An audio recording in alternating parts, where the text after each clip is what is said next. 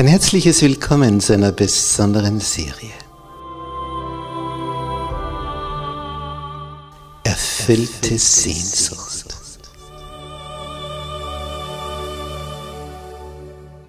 Die Welt der Bibel.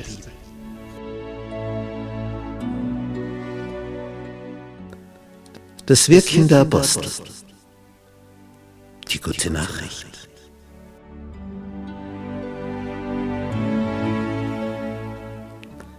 Wie war das am Anfang mit den ersten Christen? Wie ging das vor sich? Wie ist diese Urgemeinde entstanden? Wie, wie haben die ihr Dasein gestaltet? Und dann der große Apostel Paulus. Wo ist er überall hingezogen? Wie schaffte er es aus dem Nichts, eine Christengemeinde nach der anderen zu gründen, in heidnischem Umfeld? Was war sein Geheimnis? Für seine Kraft.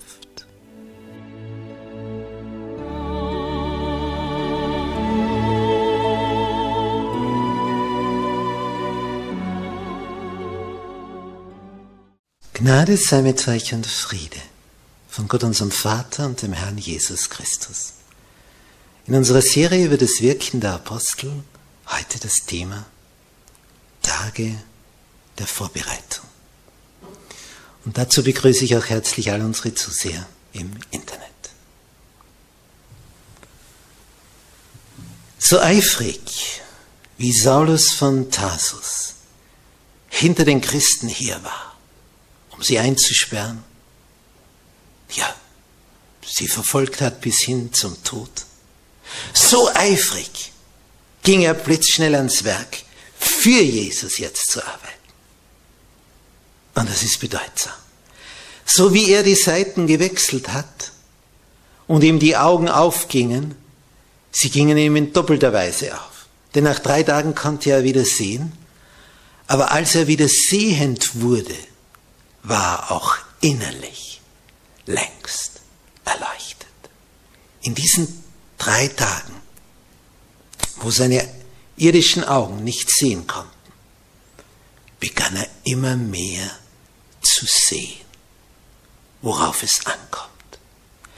Er sah die ganze Bibel, das ganze Alte Testament in einem völlig neuen Licht. Eine Textstelle nach, dem, nach der anderen kam ihm in den Sinn. Er hatte ja studiert zu Jerusalem.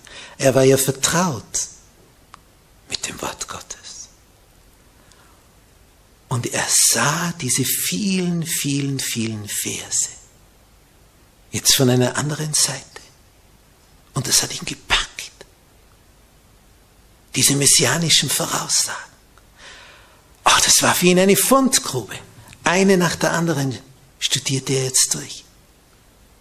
Denn es gibt ja 333 Voraussagen auf Jesus.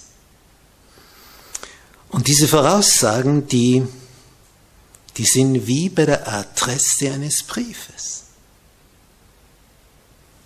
Nicht, du kannst einen Staat angeben und dann sind von 200 Staaten alle anderen schon ausgeschieden. Dann ist nur mehr, zum Beispiel hier Österreich. Dann wählst du eine Stadt aus, zum Beispiel hier Bregenz. Dann eine Gasse, Leimgrubengasse, wo diese Kirche steht. Dann die Nummer 18, die exakte Adresse dieser Kirche in Bregenz und dann der Name. Und wenn es zwei von diesem Familiennamen gibt, oder drei oder vier oder fünf, dann der Vorname dazu. Und mit 1, 2, 3, 4, 5 Angaben kommt jeder Brief zielsicher an diese Adresse. Es wird immer kleiner. Österreich, dann die Stadt, dann die Gasse in dieser Stadt, dann die Hausnummer, die Person mit diesem Vornamen.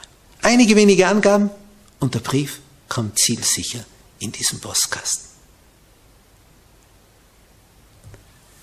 Die Angaben über den Messias waren derart präzise, derart zielsicher. So eine Fülle von Voraussagen, vom Geburtsort angefangen, über das, was der Messias Zeit seines Lebens tun wird. Und es waren Voraussagen, die kannst du nicht so leicht kopieren. Wenn da steht, er wird einen Baum umschlagen, ja, das bringt jeder zusammen. Nicht jeder, aber viele.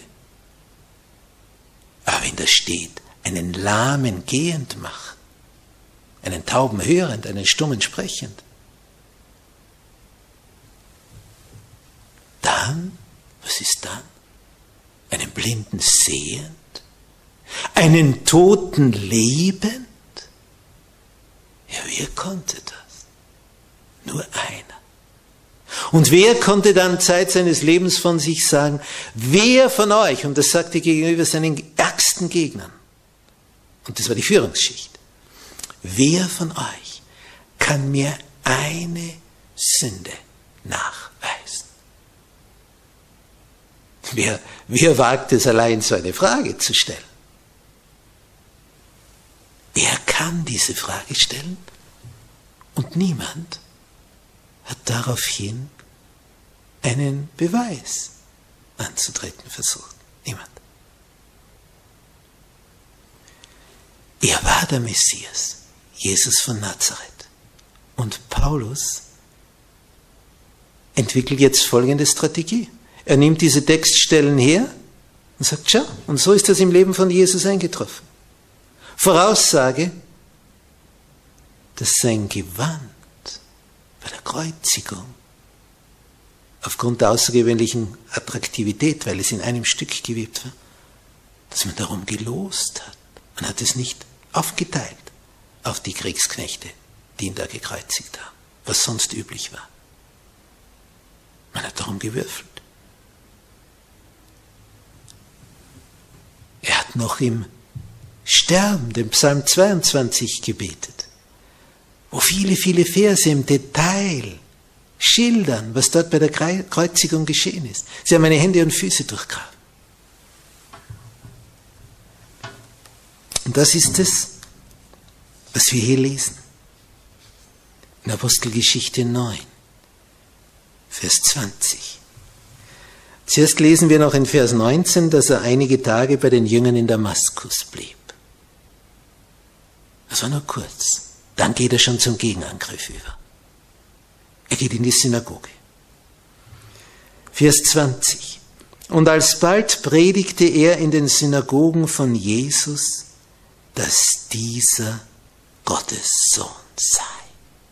Und Zeit seines Lebens hatte Paulus diese Strategie. Wo immer er hinkam, in einen Ort, wenn er dort eine Synagoge fand, dann war er dort. Er war der Schriftgelehrte, er war der Rabbiner. Er war vertraut mit diesen Dingen. Und wenn er als Rabbi in eine Synagoge kam, irgendwo in der Pampa, ja, die waren froh, dass endlich einmal einer kommt, der das Wort Gottes richtig auslegen kann. Und man hat ihm das Pult angeboten. Er war fremd. Man wusste nicht, dass er ein Jude war, der Christus predigte. Aber sie wollten, sollten es bald dann merken.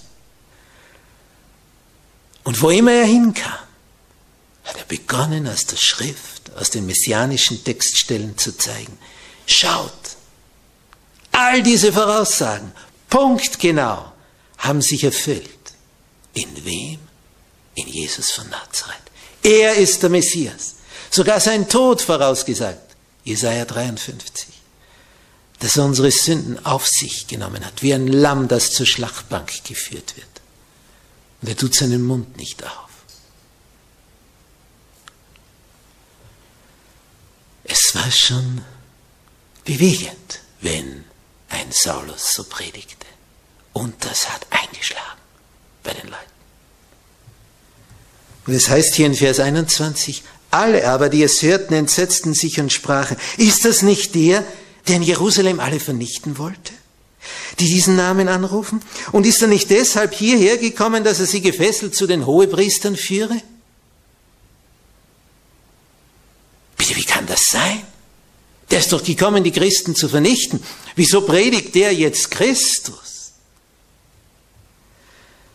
Saulus aber gewann immer mehr an Kraft, heißt es hier in Vers 22, und er trieb die Juden in die Enge, die in Damaskus wohnten, und bewies, dass Jesus der Christus ist. Und die treffen sich hinterher, die Juden, sagen, was machen wir da? was, was, was tun wir gegen das? Wer, wer hat da jetzt irgendwelche Gegenargumente? Und je mehr sie beratschlagten, je mehr sie nachdachten, es ging ihnen so wie einige Zeit zuvor mit Stephanus. Argumentationsnotstand. Es gingen ihnen die Argumente aus. Denn es wurde anhand der Schrift bewiesen, dass Jesus der Christus ist. Ich erinnere mich da an einen Vortrag von einem Rabbiner, einem gelehrten jüdischen Universitätsprofessor. Das war damals in Graz geschehen. Er hat einen interessanten Vortrag gehalten. Ein Jude hat mich dazu eingeladen. Wie der geredet hat, dieser Professor. Da wurde ich ganz klein, wie der die, die Bücher Mose in- und auswendig kannte. Der hat die Texte nur so herausgeschüttelt aus den Ärmeln. Und der konnte sie natürlich auf Hebräisch so lesen, wie ich sie auf Deutsch lese. Der war ein Ass auf seinem Gebiet. Und hinterher gab es die Möglichkeit, Fragen zu stellen. Und dann habe ich mich auch gemeldet. Und ich habe dann die Frage gestellt, wie bekommt man als Jude Vergebung für seine Sünden, da es ja diesen Tempel nicht mehr gibt, den Opferdienst dadurch nicht mehr gibt? Wie ist das jetzt? Seine Antwort? Die nächste Frage bitte von jemand im Raum. Er ist auf das überhaupt nicht eingegangen. Dann war er erstaunt, das Murmeln zu hören. Und dann fügt er noch hinzu, muss ich diese Frage beantworten? Ich muss sie nicht beantworten. Nächste Frage.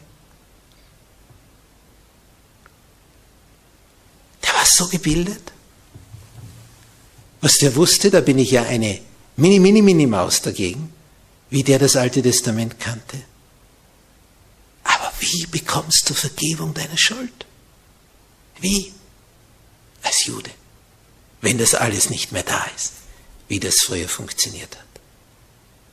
Weil eben durch den Tod Jesu das alles nicht mehr nötig war. Denn jetzt kannst du ja direkt zu dem gehen, der für dich geblutet hat, für dich gestorben ist, für dich auferstanden ist. Aber wenn du das wegblendest, ja, dann musst du auch die Frage wegblenden.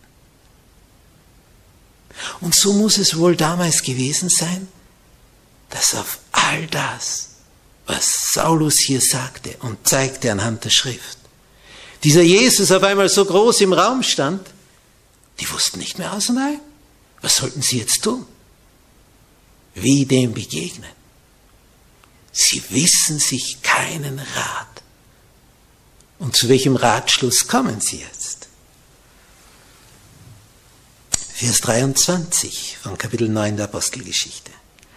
Nach mehreren Tagen aber hielten die Juden Rat und beschlossen, ja, was ist ihr Beschluss? Ihn zu töten.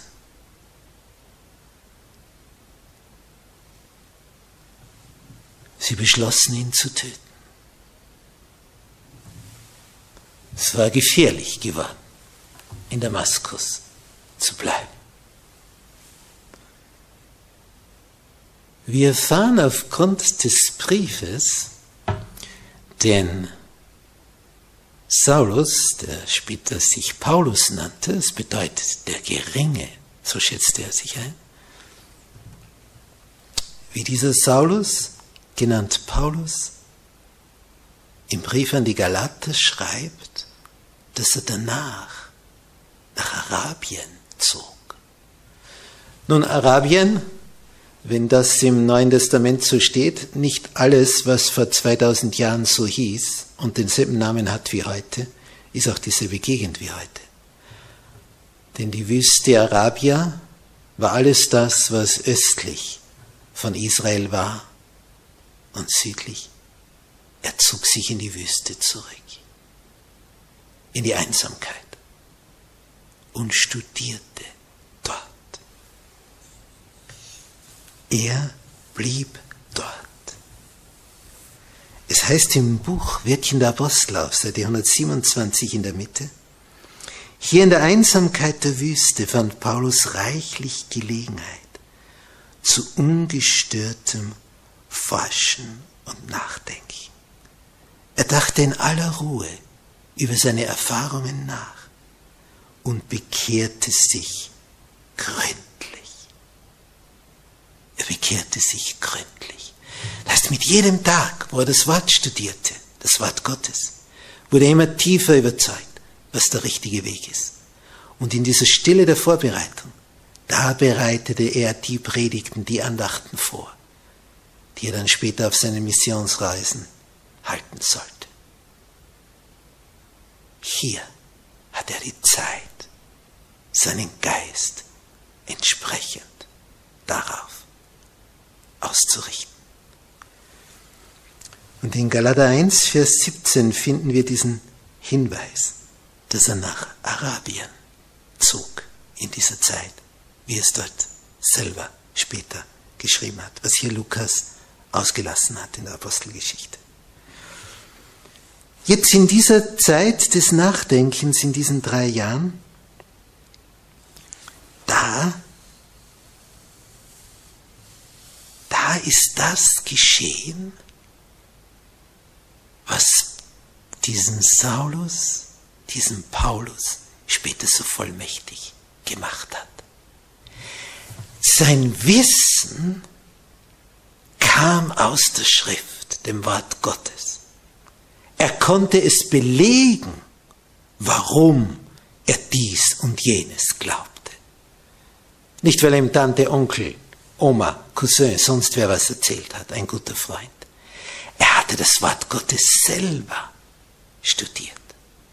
Und es gab ihm diese Überzeugungskraft, weil er das täglich weiter durchführte.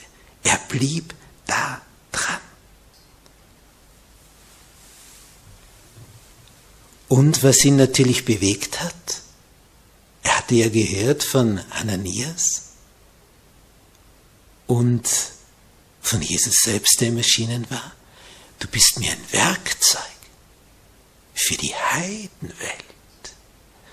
Was Saulus anfangs überhaupt nicht verstand, denn er dachte sich, ich bin ja ein gelehrter Rabbiner. Ich kann doch meinen Landsleuten am besten dienen. Denn für die Heiden, die keine Ahnung von der Bibel haben, da braucht man ja gar nicht dieses große Wissen.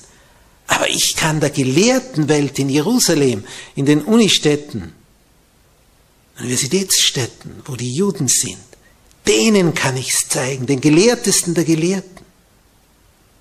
Dort kann ich ihnen anhand der Schrift die Dinge über Zeugen darlegen. Da kann ich punkten.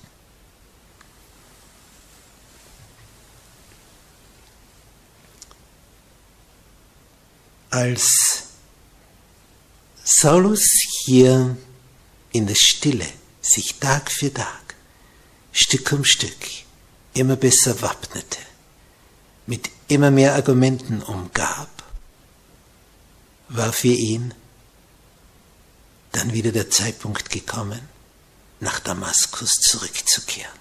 Er wollte es noch einmal probieren. Von Arabien ging er also wiederum nach Damaskus. Und er predigte hier mit Freimut. Dieser Freimut, der passte natürlich diesen Juden überhaupt nicht.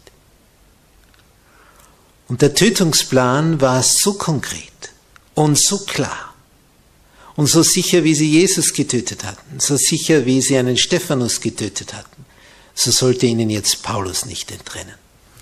Es heißt in Apostelgeschichte Kapitel 9, Vers 24, aber es wurde Saulus bekannt, dass sie ihm nachstellten. Sie bewachten Tag und Nacht auch die Tore, um ihn zu töten. Tag und Nacht. In der Nacht wurden sowieso die Stadttore zugemacht. Da konntest du nicht raus. Und tagsüber hätte er an den Wachen nicht vorbei können denn die hatten strengstens den Befehl erhalten. Saulus, gefangen zu nehmen, ihn auszuliefern, wenn er die Stadt verlassen sollte. Was jetzt? Jetzt haben die Jünger hin und her überlegt. Es war für Saulus extrem gefährlich geworden, noch länger sich hier in Damaskus aufzuhalten. Er musste raus, aber wie? Wie kam er hier hinaus?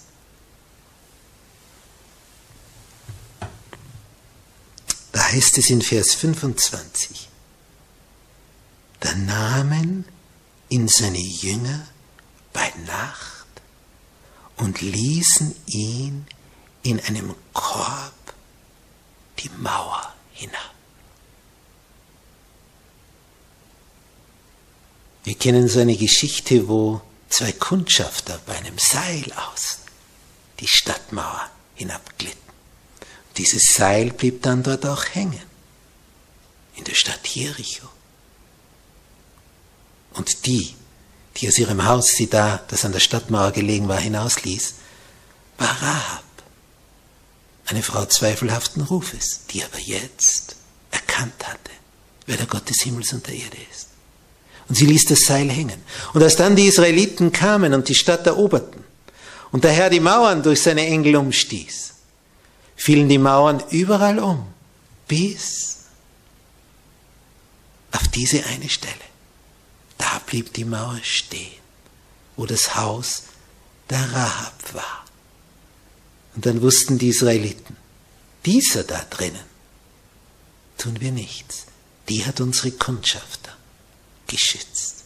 Dieser Teil der Stadtmauer von Jericho blieb als einziger Teil stehen.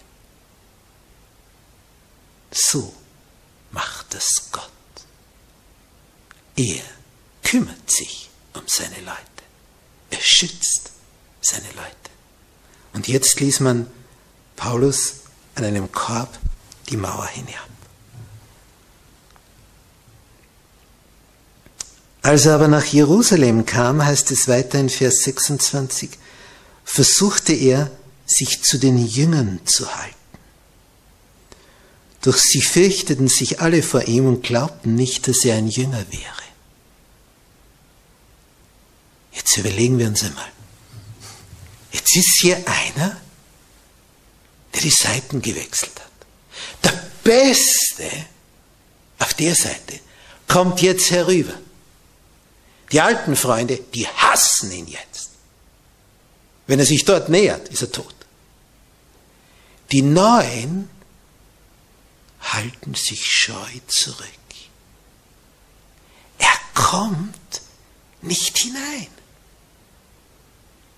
Man traut ihm nicht. Er ist nicht vertrauenswürdig. Ja, man hat ihn predigen gehört. Ja, er ist übertrüber, was der für eine Kapazität ist. Er ist ein Schriftgelehrter. Unter all den Jüngern gibt es nicht einen, der ihm da das Wasser reichen kann.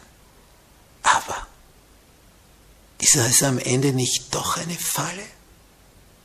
Ist der am Ende vielleicht nur deswegen so, so, wie er ist, weil er etwas ganz, ganz außergewöhnlich Übles im Schilde führt? Es gelingt Saulus nicht, in den Kreis der Jünger wirklich hineinzukommen. Und da kommt jetzt einer. Vers 27. Barnabas aber nahm ihn zu sich und führte ihn zu den Aposteln. Und er erzählte ihnen, wie Saulus auf dem Wege den Herrn gesehen und dass der mit ihm geredet hatte und wie in Damaskus im Namen Jesu frei und offen gepredigt hätte. Es brauchte einen, Barnabas, ursprünglich genannt Josef, Sohn des Trostes, wird er übersetzt ein Levit aus Zypern gebürtig, auch aus der Fremde. Der bringt Jesus zu den, äh, bringt Saulus zu den Aposteln. Tja, und als er jetzt endlich bei den Jüngern in den inneren Kreis hineingekommen ist, heißt es in Vers 28, und er ging bei ihnen in Jerusalem ein und aus und predigte im Namen des Herrn frei und offen. Die Gemeinde hat eine ganz besondere Funktion. Denn als Saulus in Damaskus von diesem Licht geblendet war, hätte Jesus alles sagen können, was wichtig ist. Ein Engel hätte ihm alles mitteilen können. Doch Jesus sagte, geh dort und dorthin. Es wird dir dort gesagt werden, was du zu tun hast. Jesus hat über die Gemeinde gearbeitet.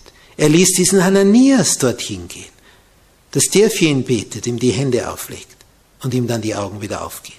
Auch das hätte ein Engel durchführen können. Gott wollte Menschen einbinden. Die Gemeinde ist Gottes Werkzeug für das Licht der Welt.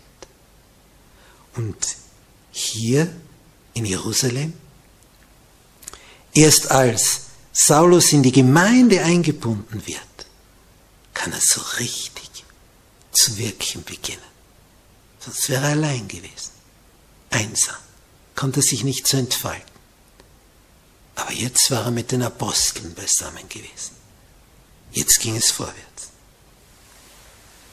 Nun, je mehr jetzt Saulus in Jerusalem bekannt wird, je mehr dort auftaucht, je mehr argumentiert, je mehr predigt, je mehr redet, je mehr bekannt wird, Vers 29 von Kapitel 9, er redete und stritt auch mit den griechischen Juden.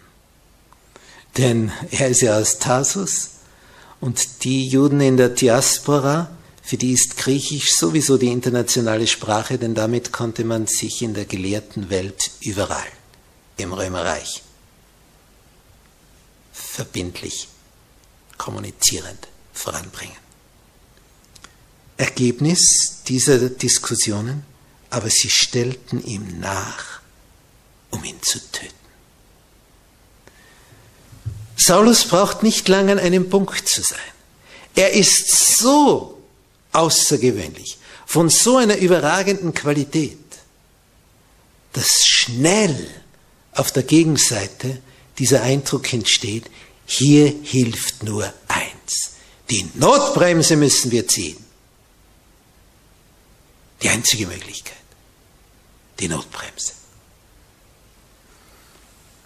Als das die Brüder erfuhren, geleiteten sie ihn nach Caesarea und schickten ihn weiter nach Tarsus, wo er gekommen ist. Heutige Türkei, Südküste, dort wo dann diese Ecke ist, fast wie ein rechter Winkel hinunter zum Libanon. Er wird fortgeschickt. Der beste Mann, den sie haben. Denn sonst wird er umgebracht. Und er geht wieder in seine Heimat, nach Tarsus zurück. Und es heißt, so hatte nun die Gemeinde Frieden in ganz Judäa und Galiläa und Samarien und baute sich auf und lebte in der Furcht des Herrn und mehrte sich unter dem Beistand des Heiligen Geistes. Saulus ist nicht mehr da, jetzt wird es wieder ruhiger. Der gefährlichste für die Juden ist nicht mehr da. Ist gewissermaßen wieder kalt gestellt. Zurückgegangen in seine Heimat.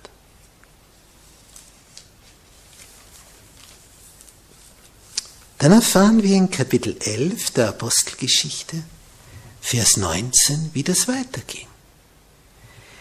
Die aber zerstreut waren wegen der Verfolgung, die sich wegen Stephanus erhob, gingen bis nach Phönizien und Zypern und Antiochia und verkündigten das Wort niemandem als allein den Juden. Nicht Juden, die Christen geworden waren, fliehen und predigen wieder ihren Landsleuten. Aber weit weg, viele Tagesreisen entfernt, bis hinauf Phönizien, Zypern, Antiochia, die Hauptstadt der römischen Provinz Asia. Aber jetzt, und jetzt kommt ein Quantensprung, Vers 20. Es waren aber einige unter ihnen, Männer aus Zypern und Kyrene, die kamen nach Antiochia und redeten auch zu den Griechen und predigten das Evangelium vom Herrn Jesus. Jetzt gehen sie auch zu Nichtjuden zu Heiden. Und, so heißt es im nächsten Vers 21, die Hand des Herrn war mit ihnen und eine große Zahl wurde gläubig und bekehrte sich zum Herrn. Eine völlig neue Phase in der Geschichte der Urchristen. In der ersten Phase, das Evangelium geht zu den Juden. Hier hat Jesus gewirkt, hier gibt es das Alte Testament, hier kann man die ganzen messianischen Weissagungen erläutern, die wissen, wer Gott ist, dass er der Schöpfer ist des Universums, wie er angebetet gehört. Hier gibt es die Synagogen, hier ist Humus. Aber jetzt geht man erstmals zu Nichtjuden im großen Stil. Und der Same geht auf. Neuer Boden. Und zwar in einem solchen Ausmaß geht der Samen auf, dass das bis nach Jerusalem dringt. Denn es heißt hier im nächsten Vers 22, es kam aber die Kunde davon der Gemeinde von Jerusalem zu Ohren und sie sandten Barnabas, dass er nach Antiochia ginge. Der Sohn des Trostes, das muss schon ein außergewöhnlich begabter Mensch gewesen sein. Wir haben von ihm gehört, dass er einen Acker hatte den er verkauft hat und das gesamte Geld, was er als Erlös dafür bekommen hatte, der Gemeinde in Jerusalem spendete, damit die Armen versorgt werden können. Also geizig war der mal ganz sicher nicht. Sohn des Trostes, da musste ein guter Seelsorger gewesen sein. Und jetzt, als dieser Barnabas dorthin gekommen war und die Gnade Gottes sah, wurde er froh und ermahnte sie alle, mit festem Herzen an dem Herrn zu bleiben. Die erste Frage ist, wie komme ich zu Jesus? Und die zweite, wie bleibe ich bei ihm? Wie in jeder Beziehung auf Erden. Du findest jemand, den hast du lieb, aber wie festigt man jetzt das Ganze? Üblicherweise dann durch eine Hochzeit, wenn es Mann und Frau sind. Warum ist das alles so geglückt? Denn es heißt hier von Barnabas in Vers 24, denn er war ein bewährter Mann, voll heiligen Geistes und Glaubens und viel Volk wurde für den Herrn gewonnen. So viel, dass Barnabas merkt, das übersteigt meine Kapazitäten. Wie war das in Jerusalem gewesen, als ein Saulus kam und nicht Anschluss fand? Barnabas holt ihn in den Kreis. Und jetzt merkt Barnabas, unter diesen Nichtjuden, die Christen geworden sind, unter diesen griechisch sprechenden, Mann, da müsste jetzt ein Saulus her. Den müsste man jetzt hier haben. Das, das wäre die Arbeit für ihn. Gedacht, getan. Barnabas macht sich auf den Weg. So weit ist es von Antiochia nicht mehr nach Tarsus, schon noch eine Weile, aber wenn man schon so weit im Norden ist, er geht nach Tarsus und sucht Saulus. Und findet ihn. Wer sucht, der findet. Es heißt in Vers 25, Barnabas aber zog aus, nach Tarsus Saulus zu suchen. Und als er ihn fand, brachte er ihn nach Antiochia. Und sie blieben ein ganzes Jahr bei der Gemeinde und lehrten viele. Und was sie gelehrt haben, wird im nächsten Satz sichtbar. In Antiochia wurden die Jünger zuerst Christen genannt. Es war die erste Gemeinde, wo die Anhänger des neuen Weges, wie wir gehört haben, Anhänger des neuen Weges, wo sie als erstes Christen genannt wurden. Warum? Ja, weil ja immer Christus gepredigt wurde. Darum wurden sie auch so genannt. Christus war im Mittelpunkt. Nicht die über Buddha die ganze Zeit reden, die Buddhisten, die die ganze Zeit über Mohammed, seinen Koran reden, Mohammedaner. Die über Christus reden, Christus. Reden wir noch so über ihn? Oder sind andere Dinge wichtiger geworden? Steht er im Zentrum? Ist er das Um und Auf? Das, worum es geht? In Antiochia, der Hauptstadt Asiens, der römischen Hauptstadt von Asia, wurden die Jünger zuerst Christen genannt.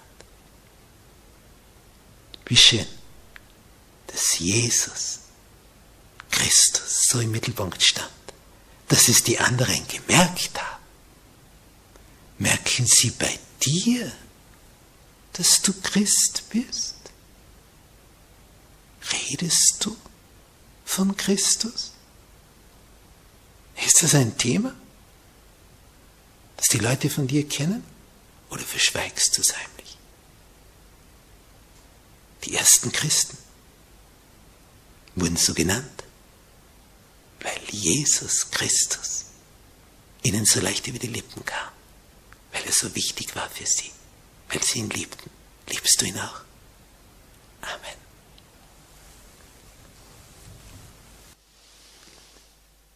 Unser himmlischer Vater, du weißt das Ende schon von Anfang an. Du siehst voraus. Darum kannst du uns ja auch so gut beraten. Danke, unser Vater, dass du mit deinem Blick für die Zukunft uns behutsam führst und leitest so wie auch ein Saulus, der spätere Paulus, von dir so geführt wurde, dass er schließlich dort war, wo er am meisten seine Wirksamkeit entfalten konnte, unter den Nichtjuden. Denn unter den Juden war seine Wirksamkeit schnell zu Ende, wenn sie merkten, mit welcher Kapazität der unterwegs war. Sie spürten die Überlegenheit so deutlich. Darum wollten sie ihn immer gleich töten.